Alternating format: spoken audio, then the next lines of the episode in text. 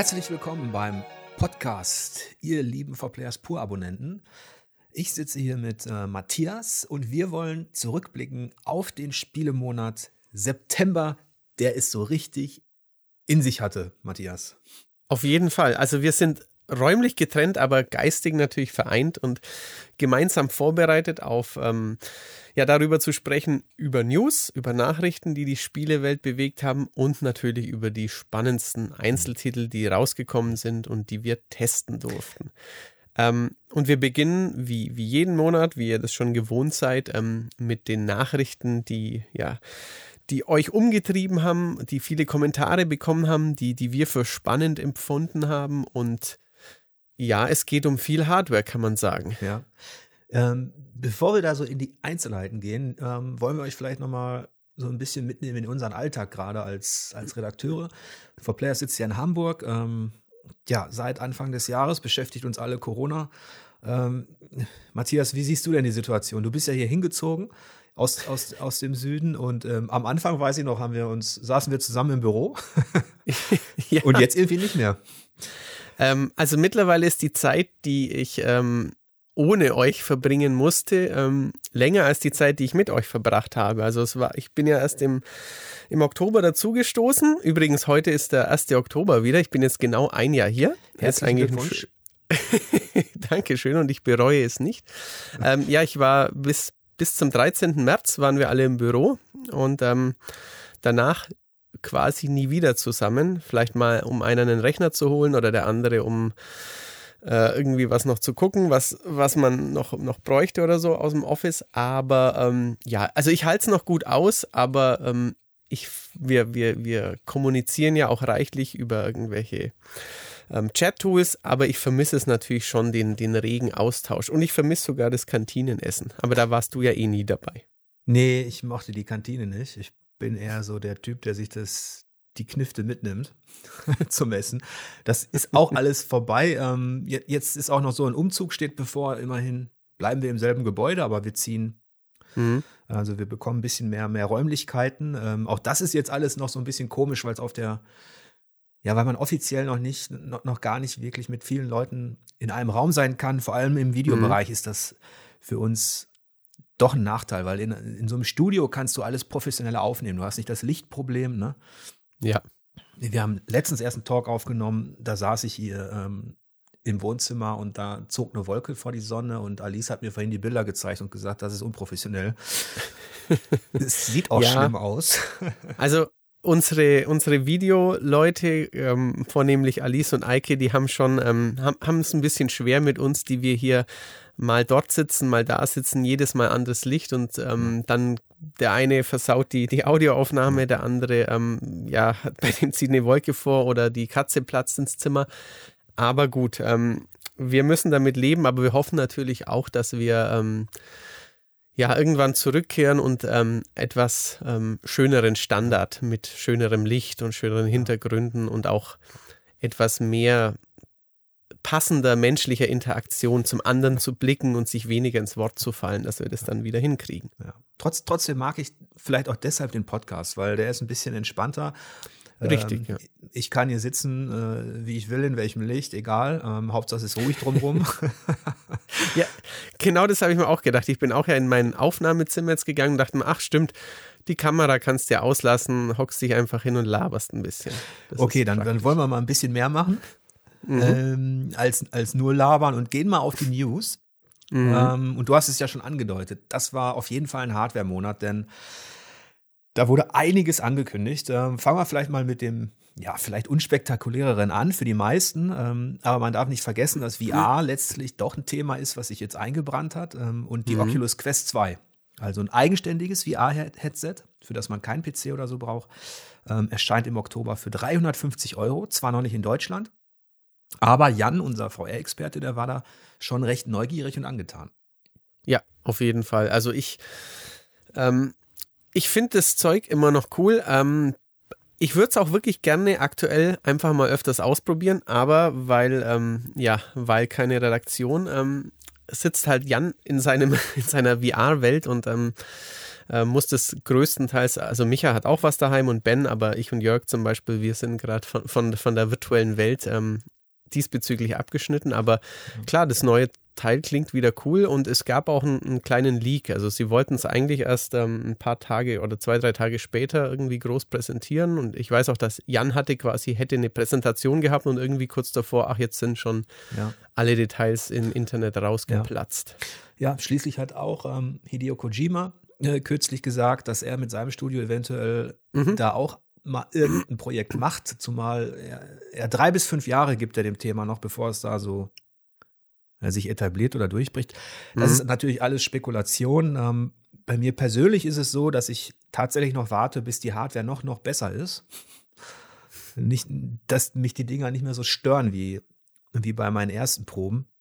Aber mhm. als Spieler hat man ja da draußen noch ein bisschen was anderes zur Auswahl. Und ähm, das zweite Hardware-Thema des Monats war dann der PC und Nvidia mit der Vorstellung der neuen ATX Grafikkartengeneration.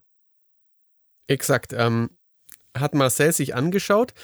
Auch ein, wie ich finde, schönes Video dazu aufgenommen. Ähm, konntet ihr bei YouTube sehen und natürlich auch auf unserer Seite. Ähm, mit vielen Benchmarks, ähm, wo die Karte gut ist. Zum Beispiel bei, bei Doom ist sie, glaube ich, ähm, sorgt sie für sensationelle Verbesserungen in puncto ähm, Bildrate und ähm, also wenn ich das so, so, so richtig aufgefasst habe, ähm, also Marcel hat sich das ja sehr genau angeschaut, ähm, es war jetzt nicht alles umwerfend, aber es ist schon ein deutlicher Schritt nach vorne und für natürlich auch viel Geld, aber schon ein gutes Stück Hardware, wenn ich das richtig alles verstanden habe. Ja, wir haben, wir haben tatsächlich jetzt ähm, angefangen damit auch Grafikkarten zu testen, mhm. ähm, weil wir zum einen das Know-how äh, in der Redaktion mittlerweile haben in dem Bereich und ähm, weil wir gemerkt haben, dass sich immer mehr Leute auch für diesen technologischen Sprung interessieren. Ja. Ähm, der ja jetzt eingeläutet wird. Ähm, das stellt uns als Redaktion auch wieder vor diese Herausforderung, dass wir unsere PCs mal aufrüsten müssen. ja. ähm, und ähnlich wie bei den Konsolen, auf die wir gleich kommen, äh, ist es auch im PC-Bereich so, dass man natürlich noch ein bisschen, also dass man noch lange suchen muss, bevor man wirklich die Spiele findet, die das dann ausreizen, ja. Mhm. Also das. Ja, klar. Äh, aber dieser, sag ich mal, ähm, dieser Wechsel in der visuellen, ja, in der visuellen Faszination, der, der könnte dann 2021 auch mit der Unreal Engine 5 dann äh, letztlich auf allen Systemen spürbar sein. Ja, richtig. Und da kommen wir auch schon zu den beiden Hardware-Themen, die uns wahrscheinlich ein bisschen mehr interessiert haben, als alte Konsolenzocker auch. Ähm, Endlich, endlich, endlich ist die Katze aus dem Sack auf beiden Seiten. Microsoft und Sony haben uns gesagt, wer wann kommt, zu welchem Preis, zu welchem Termin. Mhm. ähm, und im, ich sag mal, im Schlepptau dieser Enthüllung von PlayStation 5 und Xbox Series X bzw. S gab es dann auch noch, ja, so eine kleine Lawine an Zusatzinfos. Womit fangen wir denn an, Matthias? Oh. Also die, die Zusatzlawine, damit meinst du natürlich Bethesda und den EA Game Pass und alles drum und dran. Ähm, also ich würde jetzt fast anfangen mit der, mit der PlayStation 5 und ähm, ja, der, der Enthüllung, welche beiden Modelle es jetzt genau gibt, mhm. zu welchem Preis und wann sie rauskommen. Also es wurde ja gesagt, ähm, 19. November, aber ein bisschen früher in den USA. Eine Woche. Das ne? ist jetzt auch nicht mehr so üblich mhm. gewesen. Also, dass es doch ein paar wirklich, also nicht nur ein Tag oder weil, weil Freitag und Donnerstag im einen, im anderen Land besser wäre, sondern halt irgendwie schon eher eine Woche. Fühlen wir uns benachteiligt? Oh, nein, ich fühle mich. Also die Woche, die halte ich jetzt auch noch aus, nachdem okay. gefühlt beide, beide Konsolen gefühlt vor drei Jahren revealed wurden und jetzt häppchenweise in der Salami-Taktik immer neue Sachen ähm, preisgegeben wurden. Also das halte ich schon ja. auch noch aus, ja. Früher war es ja auch noch ein bisschen krasser. Da kamen dann ähm, in Japan die, die Geschichten, egal ob Spiel oder Hardware, kamen dann teilweise ein Vierteljahr oder ein halbes Jahr früher. Ne? Ja, richtig. Oder wenn du Pokémon nimmst, zweieinhalb Jahre zum Beispiel. Ja, Wahnsinn. Okay. ähm, ja, und dann gab es äh, bei Sony dieses Vorbestellchaos. Das muss man natürlich schon ansprechen, dass ähm, sie gesagt haben, ja, sie ist jetzt dann vorbestellbar und irgendwie also ich weiß noch, ich war an dem Abend unterwegs und konnte diese ähm, Enthüllungskonferenz des Preises nicht live angucken, sondern zwei Stunden später. Ich habe sie dann so von nicht von ab 21 Uhr oder ab 22 Uhr, sondern ab 23.30 Uhr oder so angeguckt und dann war sie um 0.15 Uhr fertig. Und dann habe ich danach geguckt, kann man die eigentlich bestellen und zack, war sie da gerade verfügbar. Aber ja. alle anderen, alle anderen, die irgendwie eine Stunde danach vielleicht nochmal geguckt haben und dann äh, ins Bett gegangen sind oder dann gesagt haben, ja, dann warte ich mal, bis sie, bis sie sagen, wann die Vorbestellung losgeht, die haben dann ein bisschen dumm aus der Wäsche gucken ja, müssen. dazu gehöre ich auch. Ich war auch einer auf der, ich, also ich konnte auch keine vorbestellen. Ähm, wir Mhm. haben ja die, die, den Showcase dann auch redaktionell dann, dann begleitet. Ähm, das war dann auch komplett überraschend, dass, dass das dann so, ja, äh, so plötzlich kam. Das habe ich dann, als ich die letzte News korrigiert hatte oder den letzten Teaser auf die Seite gestellt hatte, auch gar nicht mehr so richtig im, im Blick. Mhm. Ähm, und habe dann erst ähm, am, am nächsten Morgen versucht. Und das war natürlich dann, ja. Da war es dir ein paar Stunden Ja. zu spät. Immerhin hast du zwei bestellt, dann kann, kann ich dir einen abkaufen. Immerhin war ich so, so geistesgegenwärtig, Sag mir ein, eine Version mit und eine ohne Laufwerk vorzureservieren, weil ich in, in der Tat, also ich hatte jetzt äh, nicht vor, sie ähm, niederträchtig bei eBay zu versteigern, sondern ich ähm, wollte erst mal noch überlegen, nehme ich jetzt die große oder die kleine? Und ähm, da die meisten Leute die große wollen, ich aber mich jetzt für die ohne Laufwerk entscheide, ähm, kannst du meine mit Laufwerk haben. Ah, genau. Das finde ich sehr nett, Matthias. Das finde ich sehr, sehr, sehr ähm, ähm, spielerfreundlich. Ähm, ja, es war tatsächlich ein Chaos und das ist, ähm, einige Leute waren auch sehr verzweifelt. Ähm, andere sind komplett dreist, also die ganzen Scalper, die das Ding dann auch für den Doppelten oder was weiß ich, welchen Preis Mhm. dann jetzt reinsetzen, das geht gar nicht. Das ist Ähm, nicht schön. Nein. Sony hat sich entschuldigt später. Mhm. Ähm, scheinbar kamen ja auch Bots zum Einsatz, also die äh, Bestellbots und so weiter. Auch die Mhm. einige Einzelhändler und so haben es natürlich auf die Spitze getrieben. Also das ist, naja, das hätte besser laufen können.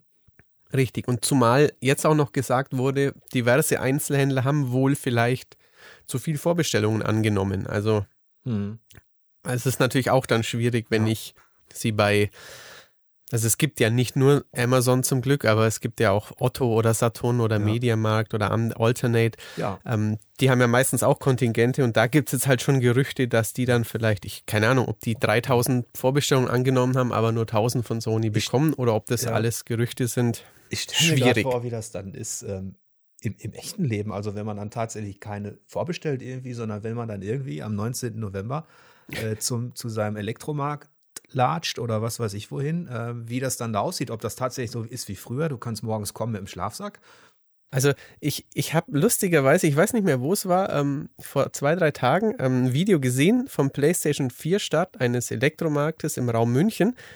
Und ähm, die hatten irgendwie halt fünf Konsolen oder so und ähm, haben vor dem Rolltor standen gefühlt 50 Leute und als das Tor dann aufging in dem Markt, haben sich wirklich die ersten unten drunter durchgerollt, sind hingerannt und ähm, ja, nach gefühlten zehn Sekunden hatten sie sich dann auf den Haufen geworfen und, und dann, dann, dann, dann hat sich der Mob so langsam aufgelöst und dann hat man Ja. gesehen, dass eine PS4 in, in, im Karton noch dran liegt und zwei Menschen sie gleichzeitig festklammern. Also wird das doch ein super Spreading-Event. Das kommt noch dazu, wenn du das dann Corona-konform mit Maske und mit Abstand, das könnte schwierig Obwohl, werden. ich ja. stelle es mir auch köstlich vor, wenn ich mir jetzt, wenn ich mir, wenn ich jetzt an denke, dass dann die Leute tatsächlich mit anderthalb ähm, äh, Metern Abstand diszipliniert vor diesem geschlossenen ähm, Elektromarkt stehen, hintereinander, in Mhm. einer kilometerlangen Schlange, dann öffnet der sich. und die Leute sind gezwungen, diesen Abstand einzuhalten. Und dann sagt der Fili- Filialleiter so, wir haben noch 50 PS5. Mhm. Und dann möchte ich die Blicke sehen. Ähm, also wer da nicht überholen will, naja, Das gucken ja, wir mal. könnte schwierig werden. Das erinnert mich fast ein bisschen an Japan. Also als ich zum ersten Mal in Japan war und auf der Tokyo Game Show war, war ich erschüttert, wie, wie brav und wie ja, zivilisiert Japaner in Schlangen warten. Und die hatten auch Ja. damals schon gefühlt einen Meter Abstand und ich war mir nicht sicher, ob das zuerst, ob das die richtige Schlange ist, wo man irgendwie für, für was Größeres anstehen musste. Also da, ja. da haben die uns schon einiges voraus. Ja, das, äh, das stimmt. Es gab aber nicht nur Irritationen, was den, ähm, den Vorverkauf betrifft äh, Mhm. bei Sony und PlayStation 5, sondern auch kleinere, wie zum Beispiel diesen Fauxpas, dass Demon's Souls ähm, Mhm. erst, erst auch für PC angekündigt wurde und dann wurde gesagt, das war ein menschlicher Fehler, Leute. Es Mhm. kommt nur für PS5. Ja. Ähm, dann im, im, im Zuge dessen auch die, die Irritation oder- oder die Überraschung, dass Sony seine Strategie ändert, was die eigenen Exklusivtitel betrifft. Ähm, Dass also Spiele, die eigentlich nur für PlayStation 5 angekündigt waren, also ein Horizon, Forbidden West, ein Marvel, Spider-Man oder auch ein Sackboy, dass die tatsächlich auch für PlayStation 4 zum Start kommen. Was, was, was hältst du davon? Ähm, nicht schlimm. Also es ist natürlich blöde, dass sie es vorher anders gesagt haben. Da hat, hat dann der, der typische Sony-Fanboy konnte sich ins Fäustchen lachen und ähm, denken, dass ein Horizon Forbidden West so unglaublich toll aussehen kann, weil ja nicht mehr dieser alte Konsolenballast mitgeschleppt werden muss, wohingegen der Xbox-Käufer ein bisschen Sorge hat, dass halt Halo eher so mittel aussieht, weil ja noch die andere, die alte, die One-Version mitentwickelt wird. Aber ähm, am Ende würde ich sagen, Horizon wird wahrscheinlich so gut aussehen, dass niemand wirklich verliert und gleichzeitig Sony sehr viel mehr Geld einnehmen kann, weil von 100 Millionen oder 80 Millionen PS4s, die im Umlauf sind, nochmal 5 Millionen zugreifen werden für die alte Konsole und 3 Millionen für die neue und dann hat sich's voll gelohnt wahrscheinlich. Mhm. Das ist ja so, dass das ähm, Line-up auch noch interessant war. Ähm, da haben wir jetzt aktuell auf der Seite natürlich ein Video gemacht ähm, mhm. über beide äh, Konsolen, ähm, welche Titel exklusiv kommen, welche im Multiplattform-Bereich kommen. Ähm, wir können ja nochmal kurz zusammenfassen, das Line-Up der, der, der PlayStation 5. Ähm, zumindest die wichtigsten Spiele, viele sind es mhm. ja nicht. Ähm, trotzdem haben sie noch ein Line-Up, zu dem das mittlerweile prominente Demon's Souls gehört. Es gab mal eine Zeit, da kannte das keiner. Ja. ähm, mittlerweile ist es ein prominentes Spiel, weil es die Souls-Reihe begründet hat und weil es ja auch tatsächlich jetzt eine Generation überspringt. Also es kam ja auf ja. PlayStation 3 ursprünglich äh, mhm. heraus ähm, und nie auf PlayStation 4 und jetzt ähm, freuen sich zumindest die Souls-Fans auf dieses Remake.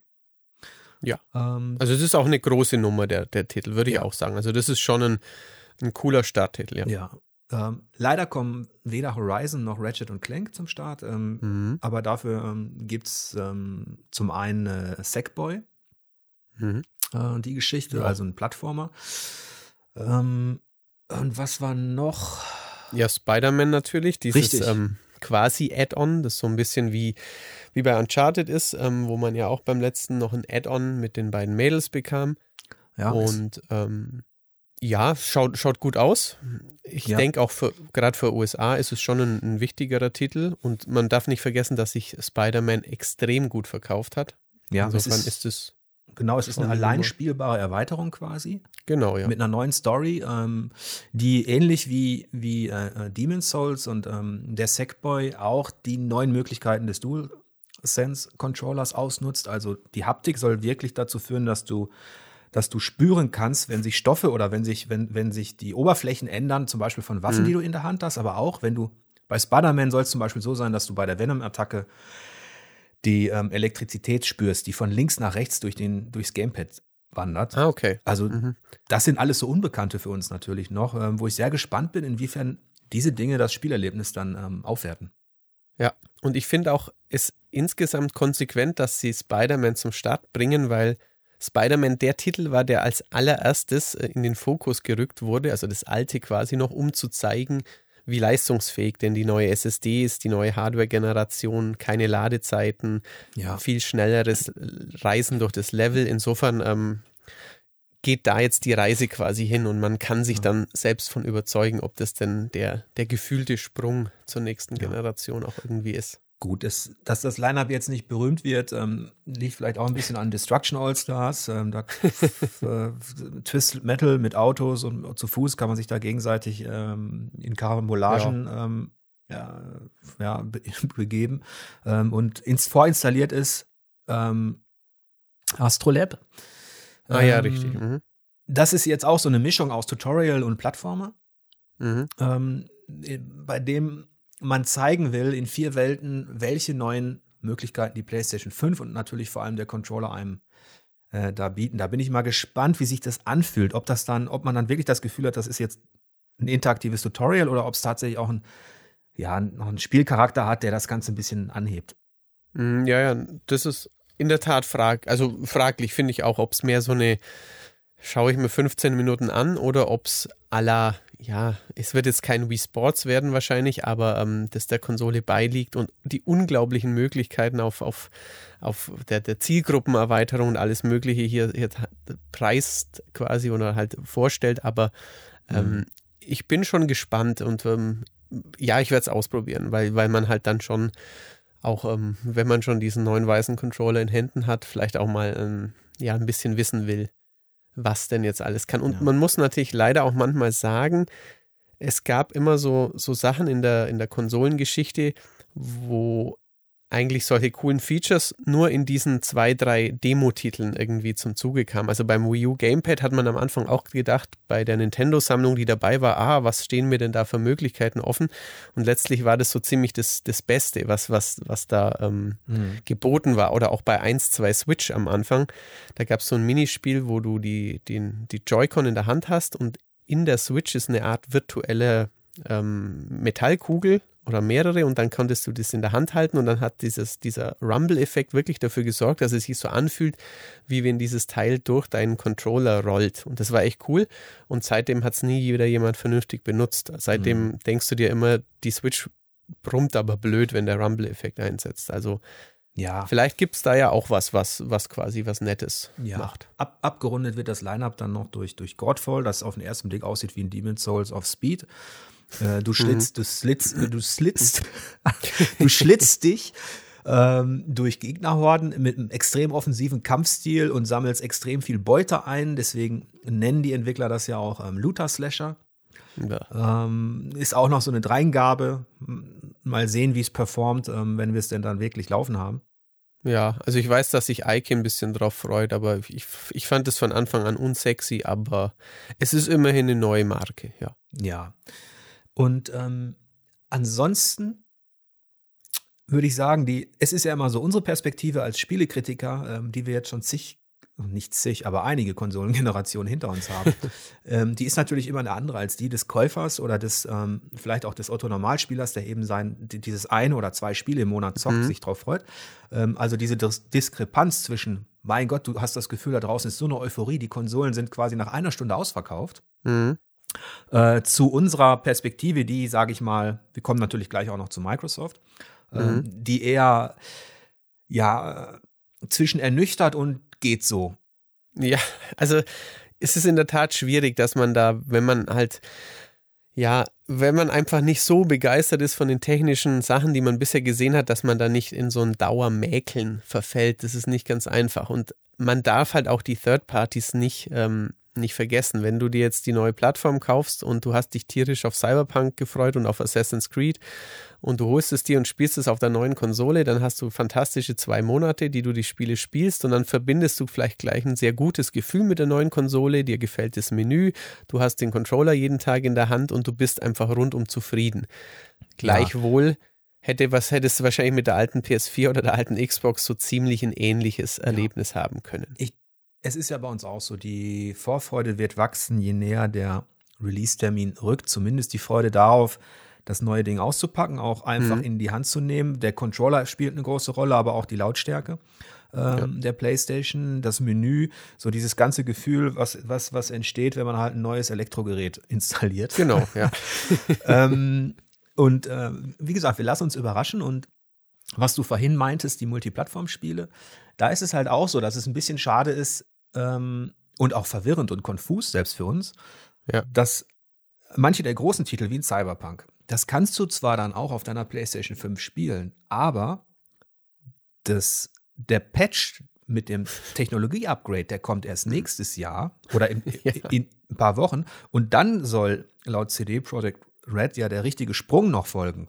Also, ja, ja, ich weiß. E-, etappenweise wird jetzt quasi entweder zum Start werden bestimmte Spiele direkt rausgebracht, die die du auch für PlayStation 5 dann in der Box kaufen kannst. Mhm. Und, und andere bekommen entweder so eine Art Upgrade und dann ist die Frage, ja, was heißt denn Upgrade, ne? Ja, ja, das ähm, ist schwierig. Aber gut. Ähm, dann war da natürlich noch die Xbox Series X und die S. Was ist denn da genau. alles passiert? ähm, ja, die kommt ähm, klein, kleines bisschen früher als Sony. Ähm, Sie, die große kostet gleich viel wie die große PlayStation und die Series S kostet eben weniger. Allerdings ähm, muss man bei der Series S halt sagen, also die kostet nur 300, ähm, dass die auch deutlich weniger kann. Und man hat natürlich jetzt äh, gemerkt, dass ähm, bei, bei Microsoft einfach mangels großer Exklusivtitel am Anfang und auch wegen der Verschiebung von Halo ähm, der Game Pass einfach im Vordergrund steht und natürlich damit auch die Series S ein für viele bestimmt interessantes Einstiegsmodell ähm, in den Game Pass für eine lange Zeit. Du kannst lange Zeit die neuen Spiele spielen, bist aber halt vielleicht nicht ganz vorn dabei, wenn es um die feinsten Grafikdetails geht. Ja, also die, die Taktik von, von Microsoft ist also ein bisschen anders. Ähm, beide Wettbewerber schicken zwei Systeme ins Rennen. Ja. Und bei Microsoft ist es so, dass das kleinere System eben auch weniger Power hat, keine 4K-Unterstützung und so weiter. Und man davon ausgeht, dass man äh, die Spieler damit anspricht, die eben auch gar nicht diese ja, Ansprüche haben mhm. an eine Konsole. Und die das mächtigste Werkzeug von Microsoft aktuell, also den Game Pass, ähm, mhm. die quasi damit ausreichend unterhalten werden. Ja. Im Gegensatz zu Sony ähm, hat Microsoft eigentlich keine eigenen Produktionen zum Start, die frische neue Spiele sind. Ähm, das ist ein bisschen. Leider, ja. Das war wirklich enttäuschend. Also, wir haben ja auch selber lange gesucht und geguckt, ähm, ob da nicht noch irgendwas versteckt ist. ähm, aber bis auf die Tatsache, dass alte Spiele von der Xbox One, also ein Gears 5, ein Forza, ein Ori oder ein Sea of Thieves, dass die auch Upgrades kriegen, mhm. ähm, haben wir tatsächlich nur eins, zwei, drei, vier Spiele gefunden, von denen drei auch schon bekannt sind. Also Bright Memory ist ein Shooter, den gab es schon im März auf dem PC. Ähm, Gears Tactics ja. ebenso. Ähm, ist natürlich ein interessantes ähm, Spiel auch für eine Konsole, ne? Ähm, aber mhm. erschien eben auch schon äh, auf dem PC. Ähm, Tetris Effect Connected zum Beispiel ähm, ist eigentlich ein PS4-Original, mhm. äh, das jetzt mit Multiplayer-Modi erweitert wurde und da bleibt das einzige frische Spiel, ist ein kleines Independent-Game von äh, Thomas äh, Schala, ähm, äh, The Falconeer, ähm, mhm. wo du in offener Fantasy-Welt ähm, in der Luft unterwegs bist, ähm, wo es auch Dogfights gibt und so weiter. Das, ja, das sieht nett aus, ja. Ähm, aber da für die Power an Terraflops und Co., die, da, die uns da präsentiert wurde, ist das sehr mager. Das ist es einfach, ja. Ähm, also Microsoft ist bestimmt auch irgendwie noch immer, erholt sich noch von dem Schock mit Halo, dass, dass das jetzt nicht das Zugpferd wird, weil ich meine, es, das Spiel muss ja eigentlich schon quasi fertig gewesen sein. Es ist ja nicht allzu lange her, dass wir es gesehen haben. Es würde jetzt in, ja, in sechs Wochen rauskommen. Ähm, passiert nicht, ähm, ist auf erstmal 2021 verschoben und ähm, sonst ist halt nichts in der zweiten Reihe, was das hätte ja. auffangen können. Wir haben es ja auch in, in unserem Video ähm, lange schon besprochen. Es ist einfach ähm, ein in puncto Exklusivtitel sehr schwaches Line-up, was es bei den vorigen Konsolengenerationen von Microsoft nicht so gegeben genau. hat. Trotzdem gibt es natürlich genug Leute da draußen, die gar nicht so fixiert sind auf exklusive Spiele und auch mhm. nicht auf unbedingt auf jetzt das eine neue, sondern die sich denken, mein Gott, das ist so eine Monsterbibliothek, äh, die Microsoft mir da anbietet mit dem Game Pass. Äh, und das ist eine Investition in die Zukunft. Da kommen wir jetzt vielleicht auch zu der zweiten äh, ja, zu der eigentlichen ähm, Bombennachricht des Monats September. Es ist eine ja. Investition in die Zukunft, weil Microsoft natürlich einige Studios äh, gekauft hat in der Vergangenheit, die dann perspektivisch gesehen in den nächsten zwei bis fünf Jahren abliefern. Also ein Ninja Theory, ein InXile, ein Obsidian, äh, ein Double Fine, das sind alles interessante Namen, aber die ganz, der ganz große Name, der kam dann noch, Matthias. Der kam jetzt allerdings, also Bethesda, das ist wirklich, also quasi Zenimax übernehmen sie und damit übernehmen sie nicht nur die Bethesda Game Studios mit Elder Scrolls und äh, Fallout und bald Starfield, sondern sie übernehmen halt auch It Software, sie übernehmen Arcane, ähm, Tango Gameworks und zwei, drei, ja, kleinere Machine Games ist auch noch dabei, die sind auch nicht kleiner, aber ein, zwei kleinere Studios, die jetzt noch nicht so viel vorzuweisen haben, aber ja, also Bethesda plus It ist schon, ist schon echt eine krasse Hausnummer. Also. Ja. Und die. Ich, die, mhm. ich bin jetzt nicht schockiert, aber es ist wirklich ein, ein Beben. Also das kann schon, kann schon wirklich ja. ähm, auf lange Sicht hin und je nachdem, ob dann die Exklusivität für Microsoft und PC, ob das dann bei unterschiedlich sein wird oder bei alle Titel nur noch für die Systeme kommen, also dann kann es wirklich ein ganz gewaltiges Argument sein, auf Dauer in den nächsten fünf Jahren, ob die Xbox vielleicht den nächsten Konsolenkrieg gewinnt. Ja, die siebeneinhalb Milliarden Dollar, die Microsoft da investiert, ähm, die sind zwar im Kontext des, des, des Konzerns Microsoft äh, fast Peanuts, mhm. fast jetzt, aber im Kontext fast, ja. des, des Spielewettbewerbs ähm, ist da deshalb auch eine Menge passiert, weil du hast ja erwähnt, wer alles hinzukommt, also die, die, ähm, die Microsoft Studios, die Xbox Studios, so sind sie jetzt genannt, ja. wachsen an von 18 auf 25. Mhm. Und die Mitarbeiter, ähm, da kommen 2300 Mitarbeiter hinzu. Ähm, ja. Ich, ich, mich würde mal interessieren, ob die sich alle freuen. Oder ob die angesichts der Historie von Microsoft auch so ein bisschen Muffensausen kriegen. Ja. Ähm, also ich kann dir sagen, dass Todd Howard und Pete Heinz ähm, in ihren Blog-Einträgen das alles ganz super fanden. Ja, weil die werden am meisten davon profitieren. genau. Ich glaube aber auch, dass äh, Ray Musica und ähm, sein Kollege es damals echt super fanden, als BioWare von EA geschluckt wurde. So, ja. Und da wissen wir ja auch, was heute noch von dem Laden übrig ist. Also. Ja, man, wir müssen mal abwarten. Ähm, man kann aber festhalten, dass spätestens mit dieser Investition feststeht, dass Microsoft ähm, back in business ist.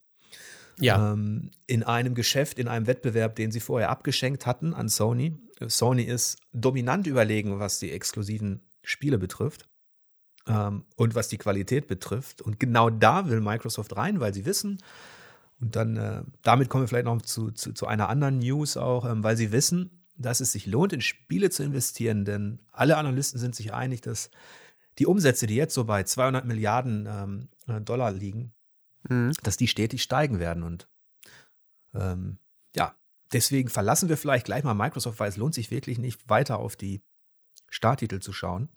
Nein, ähm, aber wir könnten noch ganz kurz sagen, ähm, dass diese Speichererweiterung schon bekannt ist. Ähm, also quasi, wenn, wenn du mehr Speicherplatz möchtest, dann musst du ähm, für einen Terabyte 240 Euro zahlen, was eine Hausnummer ist, was wohl eine technologisch wirklich tolle SSD-Platte dann ist, aber was halt wirklich krass viel Geld ist für mehr Speicher. Ja, über, überhaupt, ne? Darf man, wenn man genau hinschaut, Sony erhöht die Preise, des, also der UVP, ja. der steigt von 70 auf 80 Euro für so ein Demon Souls. Ne? Mhm. Ähm, bei Microsoft ist es noch nicht ganz klar, was was kostet, ja. aber da muss man ja auch bedenken, da ist eben auch nichts Exklusives, kein Monster-Titel dabei. Ja. Mhm, bei Sony schwanken die Preise auch, also nicht alles kostet 80 Euro, was da rauskommt. Ähm, mhm. Die Hardware darf man nicht vergessen, also wenn man on top was investieren möchte. Klar. Controller haben schon immer was gekostet, selbst Switch-Controller sind ja äh, nicht günstig. ähm, also es ist wie immer, ne? Wenn du, wenn du zum Start eine Konsole kaufst mit Zubehör plus zwei, drei Spiele, dann oh je. Klar, dann ist schon mal das Weihnachtsgeld ja. wird ziemlich knapp auf jeden Fall. Ja, ja und da genau. bieten sich ja vielleicht ähm, Alternativen an in Zukunft, die es jetzt schon gibt, und zwar Spieleabos. Ja. Ähm, du hast ja, wir hatten, glaube ich, erwähnt, dass EA mittlerweile beim Game Pass dabei ist. Mhm. Bethesda Richtig. natürlich auch. Genau, also selbst wenn die Spiele auch vielleicht zukünftig auf der PlayStation 5 kommen werden, ja. es ist einfach so, dass alle Bethesda-Spiele, alle It-Spiele, alle Machine Games-Spiele künftig gratis für dich an Day One äh, sein werden, wenn du den Game Pass hast. Genau, du investierst deine, deine Euros, deine 10 Euro im Monat ähm, und kannst sicher sein, dass du immer eine große Auswahl hast. Ähm, ja. Und da sind wir eben genau bei diesem Wettbewerb, dass, dass viele dieser, dieser sogenannten Big Five, also Facebook, Apple, Amazon, Microsoft und Co., erkannt haben, dass, dass, da, ähm, ja, dass, dass da Geld zu machen ist. Und jetzt hat auch Amazon mhm. mit Luna äh, seinen Cloud Gaming Service angekündigt. Ähm, zunächst nur für die USA. Ja. Aber du kriegst da für 6 Dollar eben auch Zugriff auf ja, eine wachsende Bibliothek an Spielen. Genau, da sind aktuell ein paar Promis dabei: Control, Resi 7, Plague Tale, ähm, Search, Grid. Also gute Spiele, die jetzt halt ähm, schon ein paar Jährchen, Monate auf, auf, auf der Backe haben, aber ähm, ja, ähm, wie, wieder ein interessanter äh, Cloud-Streaming-Service, ähm, der der versucht, das nächste Netflix für Spiele zu werden. Also es ist wirklich ein, ein hochspannender Markt natürlich und ähm, wird sich dann zeigen, ob, ob das von Dauer ist, das Engagement, aber den langen Atem finanziell haben sie natürlich und auch die technische Power mit Cloud-Services und allem drum und dran. Das haben eben Apple, das haben Amazon, das haben mhm. Microsoft, das haben die halt alles. Insofern, ja. ja. Es gibt eben aktuell Wir haben ja diesen Spiele-Abo-Vergleich gemacht, ähm, äh, den ihr auch auf unserer Seite findet. Ähm, du hast Apple Arcade erwähnt, ähm, Stadia versucht sich zu etablieren, das ist noch mhm. nicht geglückt. Ähm, es gibt ähnlich wie bei VR äh, natürlich auch noch eine Skepsis, gerade bei Hardcore-Zockern. Ja. Ähm, da zähle ich mich auch dazu. Also bevor ich mich für ein Spielestreaming entscheide tatsächlich, ähm, wo ich damit leben muss, dass ich A, ich bin halt vom, vom, vom Netz abhängig, B, äh, Bildrate und Co. Mhm. Ähm, C, ja auch dieses, ich bin halt ähnlich wie du vermutlich, ich brauche dieses Gerät vor mir. Ich, ja. ich will es anfassen können. Ich will auch, Schon. ich finde es auch so, so, so ganz seltsam irgendwie. Also, wenn man dann sich bei so einem Stadia zum Beispiel, dann kriegst du ja einen Controller. Ja. Und du sitzt mit deinem Controller vor dem Fernseher. Und ich hätte da immer so einen Phantomschmerz, dass da die Kiste, wo, und, und wo ist die Kiste? Ja. Ich muss allerdings auch bei mir sagen, ich habe mich ja mittlerweile schon daran gewöhnt, dass ich auch keine Spiele mehr in die Konsolen stecke. Ähm, vielleicht gewöhne ich mich auch irgendwann, dass ich einfach in meinem nächsten Fernseher das, den, den Gaming-Browser-Tab aufmache und, und dann spiele. Aber aktuell würde ich auch sagen, ich, ich spiele auch noch nicht über Streaming. Ich, mich interessiert es auch nicht groß. Ich habe natürlich auch den Vorteil, dass ich ähm, im Gaming-Bereich arbeite, dass ich quasi Zugang zu Spielen habe, weil ich die Testversion bekomme. Wenn ich privat wäre, vielleicht wäre das ganz was anderes. Aber ähm, ja, wenn, wenn man einfach mal drüber nachdenkt, wie, wie stark Netflix in unserer Medienkultur angekommen ist, dass es Worte dafür gibt, dass man Netflixt oder dass man ähm, das einfach, keine Ahnung, ich höre Radio und ähm, dann werden die, die Streaming-Tipps vorgestellt und also nicht mehr, was kommt im Kino, sondern was ist neu auf Netflix. Also das ist einfach eine, eine unglaubliche Marktmacht und das neue Netflix für Spiele zu sein, ist, glaube ich, sehr, sehr, sehr reizvoll und das will ja. jeder. Ja, die, unsere digitale Gegenwartskultur. Da beziehe ich jetzt Netflix mit ein und alle anderen, also Amazon Prime, Sky, was weiß ich noch, was da gibt. Ähm, Twitch. Äh, Twitch, aber eben auch natürlich die, all das, was wir auf den, ins, über Social Media mittlerweile tun, mhm. genießen, Instagram, Facebook und Co., ähm, Twitter, aber eben auch Amazon, die ganzen Bestellungen. Guck mal, da ist die größte Krise der Menschheit, ähm, meint man, äh, in Verzug mit Corona äh, und ein Amazon ähm, kann sich die Hände reiben. Ja, weil die Leute Angst haben, auf die Straße zu gehen und alles bestellen. Was ich sagen wollte, die Macht dieses, dieser digitalen Gegenwartskultur, die vom Spiel reicht bis zum Versand, ähm, äh, von deinem Alltag äh, ein bisschen zur Bildung, die mhm. hat mittlerweile Ausmaße angenommen wie früher Religion. Ja. Also, dass man eben, wie du sagst, die Sprache passt sich an so ein bisschen, die, das mhm. Verhalten mhm. passt sich an, der Mensch, ähm, ja, er unterwirft sich in dem Sinne ja, einer neuen Art von, ähm, von Gegenwart, ne? Ja, richtig. Also er, er nimmt dankend diese, ähm, ja, diese Bequemlichkeiten an, die diese Services ja ohne Zweifel bieten. Ähm, ich kann eine Serie am Stück schauen und muss nicht mehr ähm, 14 Monate hintereinander Emergency Room auf Pro 7 angucken. Und ähm, ich kann, ich muss nicht aus dem Haus, um mir ähm, was Neues zu gucken. Und natürlich ist auch alles verfügbar. Also ich merke es auch bei mir selbst immer wieder, wenn ich ähm, mir denke, ah, sowas, das bestellst du jetzt nicht bei dem Haus mit dem großen A, sondern du gehst in einen Sportladen und kaufst da dein, dein neue, deine neuen Sportschuhe oder da. Es ist halt manchmal einfach ähm, unbequem, weil man muss von A nach B fahren, dann haben sie das nicht, dann gehst du noch in einen und im dritten Laden haben sie es auch nicht und dann gehst du vielleicht wieder nach Hause und hast quasi noch diesen Misserfolg, es hat nichts gebracht und ähm, da ist der Klick natürlich oft sehr, sehr verlockend. Das merke ich bei mir auch und ähm, ja, es ist, man, man ver, vergisst halt dann vielleicht, was man da für Preis gibt oder man vergisst auch, ähm, was man früher für ein für einen Spaß hatte, wenn man in den Spieleladen ging oder sowas. Ja. Das ist halt, oder in eine, in eine, Videothek zum Beispiel. Also ich, ich weiß das noch, ähm, wenn man in der Videothek Dreamcast-Spiele ausgeliehen hat oder ja, sowas. Oder ganze Konsolen, damals in Jaguar habe ich ausgeliehen. Mhm, ja. ähm, um, oder auch Virtua Fighter ähm, gespielt und es ist natürlich so, wenn wir als Spielekritiker, wir befassen uns halt mit einem Unterhaltungsmedium, was ohnehin ein Luxus ist. Ja. Ähm, man, mit dem man seine Freizeit gestalten kann. Und manchmal scheint es so, als wenn man sich dann betrachtet, wie die Welt gerade eben auch zusammenwächst durch, ähm, durch diese äh, Corona-Krise, was dann alles auch wegfällt ähm, an sozialen Kontakten, an Unterhaltung und so, dann weiß man schon, ähm, dass es wichtigere Probleme gibt ähm, als 399 Euro oder 349 Euro für eine neue Konsole. Ne? Also ja, das, das wollte ich auch nochmal sagen, bevor wir jetzt, bevor wir jetzt vielleicht nochmal abschließend ähm, zu den, zu den äh, News zurückkehren, die so im, im Schlepptau dieser neuen Konsolen ähm, erschienen sind. Äh, zum einen dieses Gerücht, dass Nintendo nächstes Jahr nachzieht. Ja. Angeblich sollen sich Entwickler schon vorbereiten, ihre Spiele 4K-tauglich zu machen. Mhm. Für eine kolportierte Switch in 4K. Ne? Ja. Ist letztlich denkbar, wäre für Nintendo finanzierbar und es wäre wahrscheinlich auch erfolgreich. Könnte ich mir auch gut vorstellen. Also ich, ich brauche es nicht.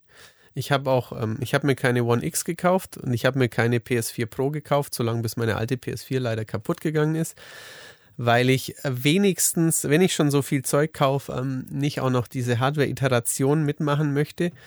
Aber ähm, klar, es es haben noch nicht alle Leute, die eine Switch wollen, haben nicht schon alle eine. Insofern, ähm, mhm.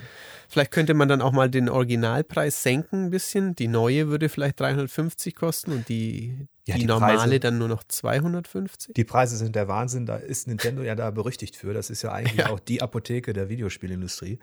Äh, manchmal finde ich es ja okay, wenn, wenn, wenn eine Preisstabilität da ist, aber wenn man bedenkt, wenn man die reine Technik anschaut, ne? Mhm. und sich überlegt, dass da eine Switch halt 320 Euro kostet. Ähm, also 20 Euro mehr als eine Xbox Series S. Klar. Und nur 80 Euro unter einer neuen PS5 rein digital. Ja. dann ist das, dann ist das eine Art von Selbstbewusstsein, den sich, das sich Nintendo natürlich tatsächlich leisten kann. Ja. Weil die also Leute ich, darauf abfahren.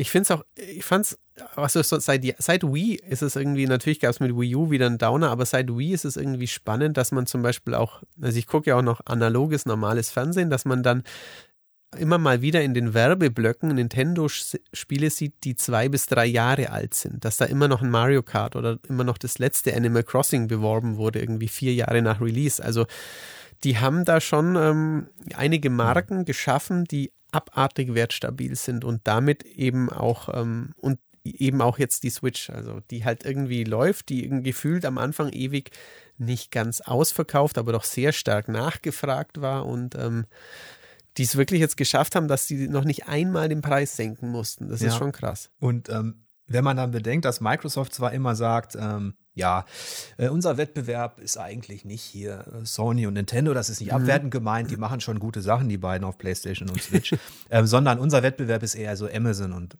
und, ja. und, und, und, Facebook und Google und sowas.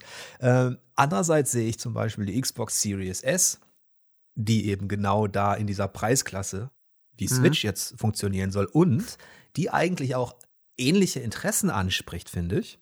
Klar, ja. das mobile fällt weg, das darf man nicht vergessen. Ähm, also das ist kein Hybridgerät, aber ich finde, es spricht schon eine ähnliche Zielgruppe an ähm, von Leuten, denen eine große Bibliothek, die Nintendo ja auf Switch mittlerweile auch hat. Ja.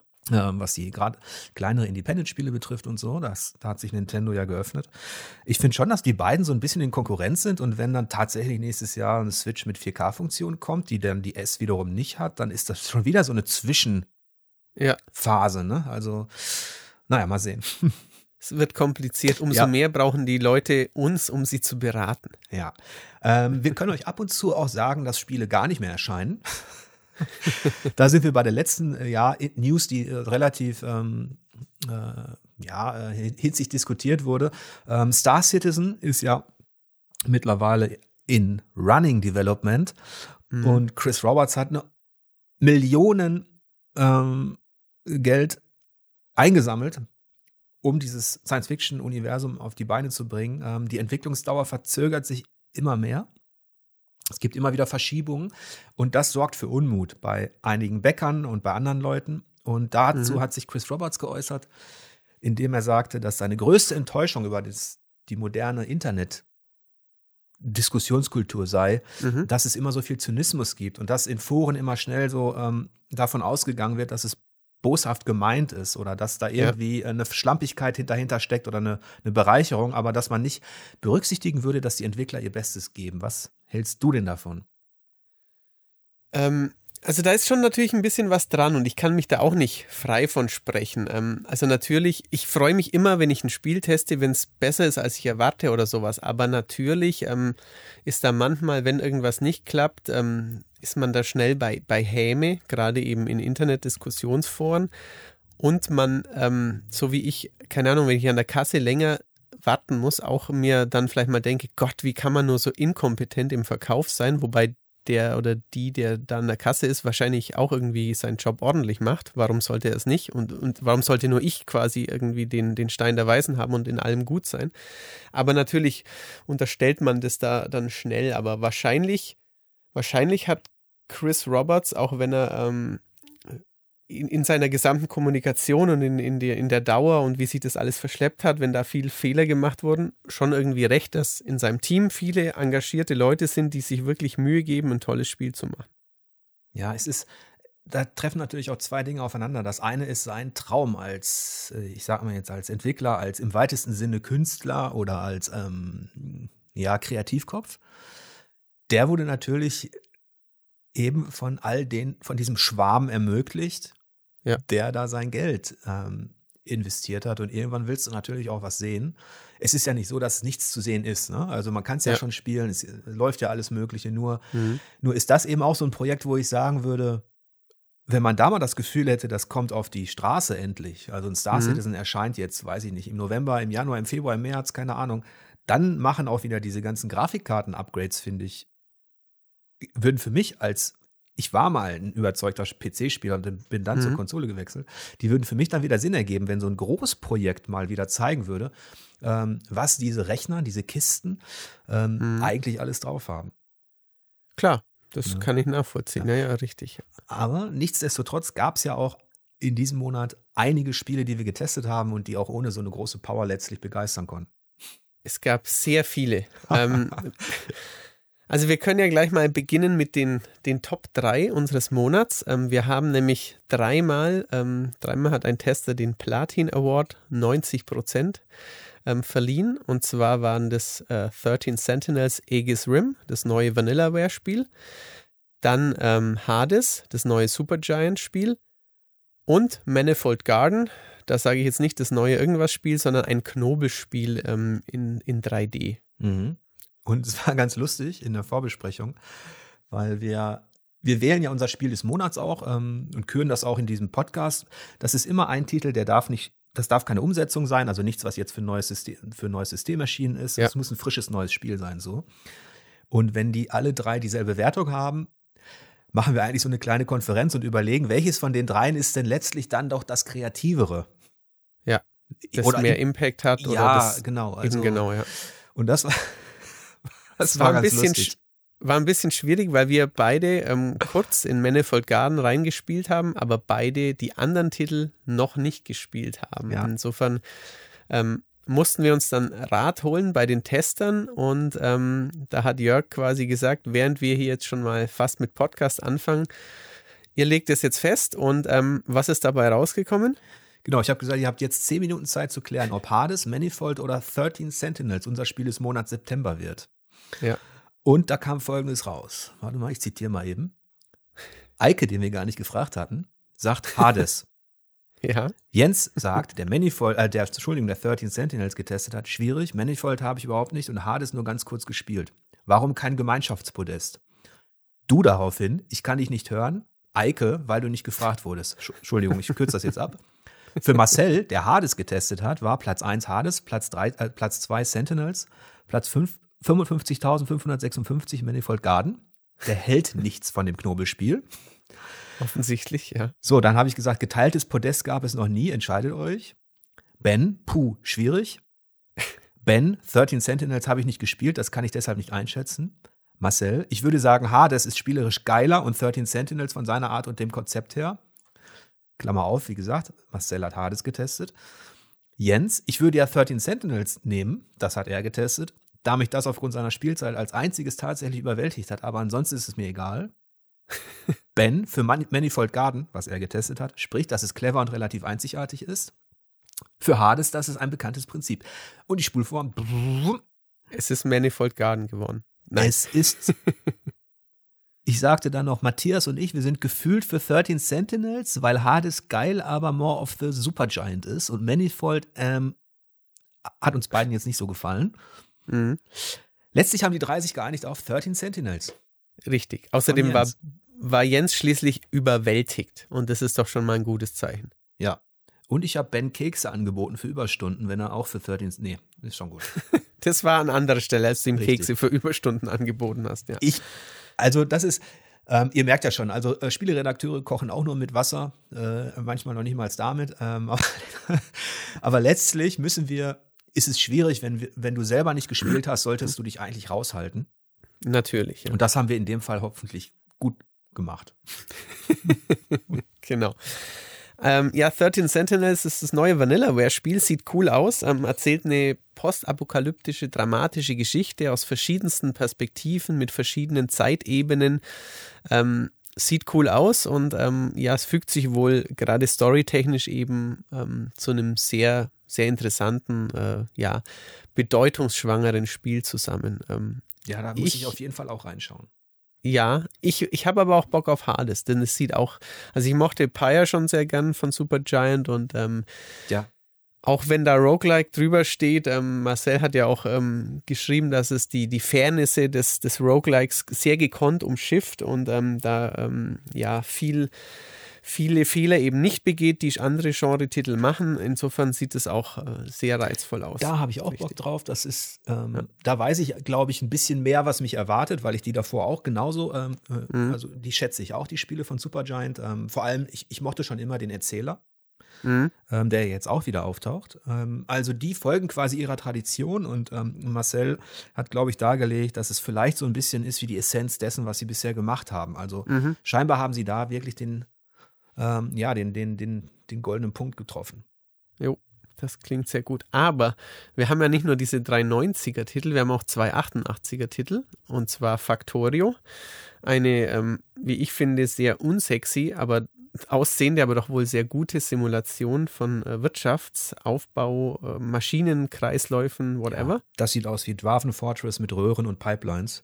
Ja. Ähm, also sehr abschreckend auf den ersten Blick. Aber wie Marcel erneut sehr gut dargelegt hat, ähm, ist es tatsächlich für Leute, die Bock haben auf Tiefe, auf Anspruch und auf ähm, auch so sage ich mal, diese alt, diesen alten Spaß an diesen Aufbausimulationen ist es, mhm. ist es super. Ja, Richtig. Und ähm, dann haben wir noch Hotshot Racing von Ben. Ähm, 88. Ich habe es auch so, ja, zwei, drei Stunden gespielt. Ich, ich weiß noch nicht, ob ich ganz so hoch gegangen wäre, aber es ist wirklich ein, ein geiles Rennspiel. Also es sieht, sieht altbacken aus und ähm, blockige Optik. Also es soll natürlich so sein und ähm, es hat ein, ist von ja. Sumo Digital, es hat ein echt geiles Drift-System und es macht wirklich viel Spaß. Das also ist das, das erste Rennspiel, das ich jetzt seit Jahren gezockt habe. Ähm, mhm. Natürlich war ich auch neugierig ähm, und ich brauchte unbedingt mal irgendwas abseits von Mario Kart, wo ich eine Chance habe gegen meine Tochter. Die ist nämlich in Rennspielen einfach ein Naturtalent. Die kann einfach, die, die zieht einen überall ab, egal in welchem. Und da habe ich mir von Ben vorher Tipps geben lassen, was muss ich tun. Also mhm. seine Tipps waren, äh, bleib auf jeden Fall im Windschatten, damit der Boost auflädt. Ne? Ja. Und, und versuch nicht von Anfang an auf Platz 1 zu rasen, sondern immer so hinten, so wie so ein, ne, immer so versteckt hinten, mhm. so ranschleichen, Boost aufladen und erst zum Schluss in der letzten Runde dann dein, deine volle Boost Power ausspielen. Und auf jeden Fall, wenn es geht, immer driften, weil dann kriegst du auch Boost Power. Richtig, genau. Ja, ja habe ich versucht umzusetzen, hat nicht geklappt. ähm, denn du brauchst halt trotzdem noch Skills am Stick. Ähm, die ersten sechs Rennen war meine Tochter erster und ich immer letzter. Dann habe ich mir gedacht, über Nacht, das darf nicht wahr sein was bist du eigentlich für ein Weichei, für eine Memme? Du musst doch irgendwie wenigstens mal auf die Plätze kommen. Mhm. Dann habe ich mir alleine die, den, den Solo-Modus nochmal angeschaut, habe das Driften einigermaßen verinnerlicht und nochmal zurückgedacht an Bens Tipps und siehe da, ich habe gestern zum ersten Mal gewonnen. Sehr gut. Toll. Du kannst weitermachen. ich bin stolz auf dich. Du weißt, dass wir nochmal Virtual Tennis gegeneinander spielen. Ich da behauptest du ja eine Chance gegen mich zu haben. Ja, eigentlich ist das Ergebnis ja schon klar, aber ich kann trotzdem gegen dich antreten. Aber das müssen wir tatsächlich mal machen. Da müssen wir mal überlegen, weil da kamen schon Nachfragen. Wir dürfen das Thema jetzt nicht weiter vertiefen, sonst kommen wir aus der Nummer nicht mehr raus. Richtig. ähm, ja, es waren, also es waren noch ein paar andere gute Spiele. Ähm, du hast Pendragon gespielt, ein, ein Erzählabenteuer, oder? Ja, also das ist, die Inkel Studios sind halt eines meiner Lieblings-Independence-Studios. Die haben Sorcery gemacht, die haben ähm, Heaven's Vault gemacht und auch 80 Days, weil sie so eine feine, elegante Art haben, ähm, Storytelling in Spieldesign zu verweben. Und ähnlich wie in 13 mhm. Sentinels trifft hier quasi ähm, Rundentaktik in einem kleinen Schachbrettartigen Bereich auf Storytelling, das sich um die Artus-Legende dreht. Und weil ich beides mhm. sehr gerne mag, hat mir das, ja, das hat mich gut unterhalten. Mhm. Besser unterhalten hatte ich noch das letzte Campfire. Ja, also, von Hello Games. Ja, das war, äh, das war richtig nett. Ne? Also ich glaube, das hat ja. vielen Leuten Spaß gemacht. Ähm, sehr stimmungsvoll. Also das kann ich wirklich auch empfehlen als kleinen ähm, äh, Snack zwischendurch. Ja. Ähm, wir haben noch zwei ähm, Neuauflagen. Wir haben die Super Mario 3D All-Stars. Die, ja, ähm, da gab es in der Redaktion ja, ganz schön hin und her, ne? Ja, richtig. Also man kann enttäuscht sein, dass Nintendo technisch zu wenig gemacht hat. Man kann auch, wie ich, ähm, Mario Sunshine immer schon blöd finden, aber man kann natürlich nicht umhin zu sagen, dass ähm, alle zu ihrer Zeit wirklich zum aller, allerbesten gehörten und auch immer noch wirklich äh, revolutionär gute äh, Hüpfspiele waren und sind. Und ähm, ja, das deswegen. da ist immer so diese spielkulturelle Perspektive in so einer Sammlung, wenn man bedenkt, dass Mario 64 einfach eine Revolution war und viele, ja. viele, viele andere auch später große Spiele beeinflusst hat. Aber natürlich, wenn du es heute separat nimmst, äh, wenn du Mario 64 spielst, gerade in dieser Version, die jetzt wirklich nur leidlich mhm. angepasst wurde, dann muss ich auch sagen, ist der Reiz schnell, schnell verflogen, weil genau dieses Spielprinzip im Prinzip hat Nintendo ja selbst immer wieder verfeinert. Natürlich, ja, das ist richtig. Ähm, Tony Hawk hat es auch gut gemacht, das habe ich getestet. Ähm, die ersten beiden Tony Hawks nochmal war wirklich gut, macht auch immer noch Spaß. Ähm, ist ein, ein, gutes Remake gewesen. Ähm, Crisis war Ike nicht mehr ganz so begeistert, aber war, war auch ganz ordentlich.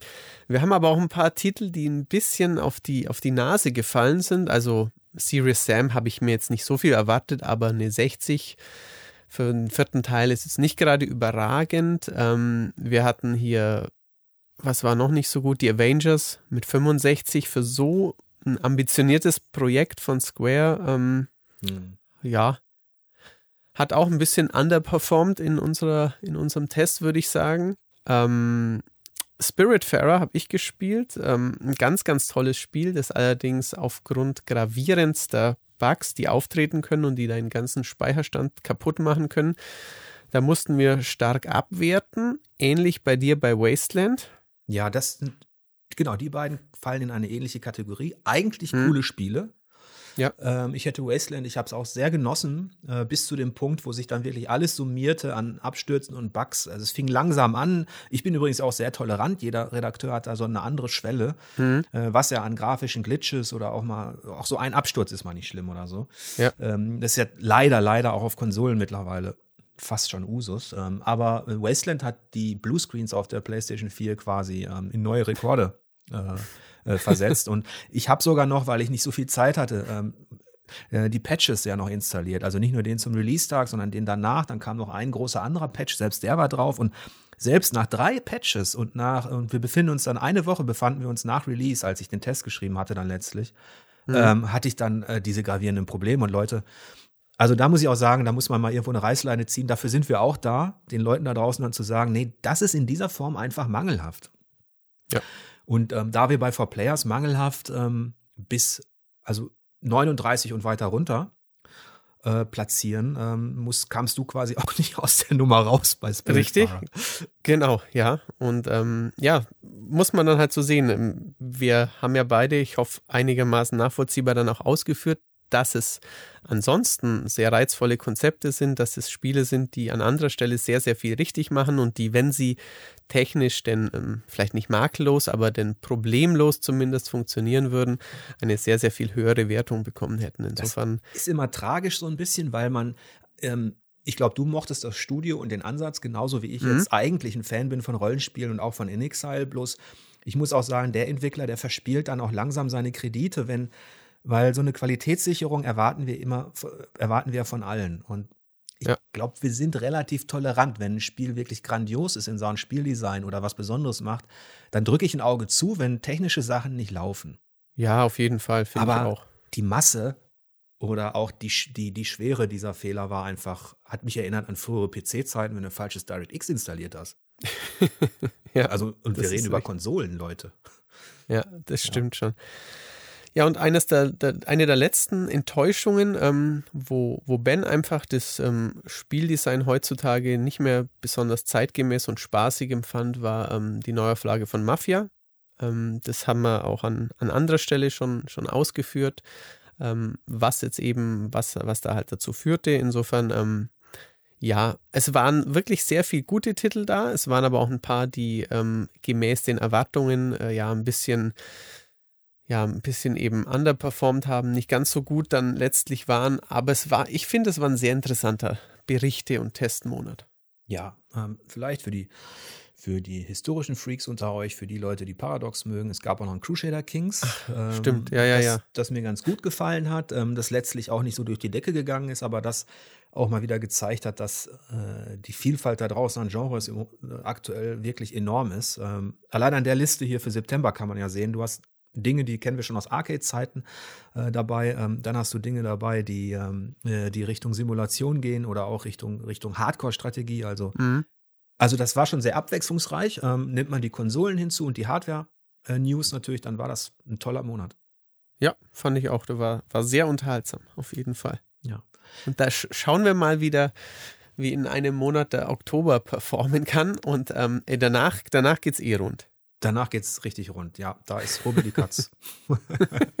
genau. Vielleicht weiß ich noch nicht ganz genau, wie wir das alles hinbekommen. Also, das gehört ja auch zu unserem Alltag, dass wir jetzt schon managen müssen, wie wir eigentlich, mit welcher Hardware wir dann. Ähm, da ist vielleicht auch der kleine Vorteil, dass Microsoft jetzt nicht auch nicht so ein, Mon nicht so ein Monster-Line-Up hat, mhm. ähm, dass wir uns da eigentlich auf die PS5 konzentrieren können.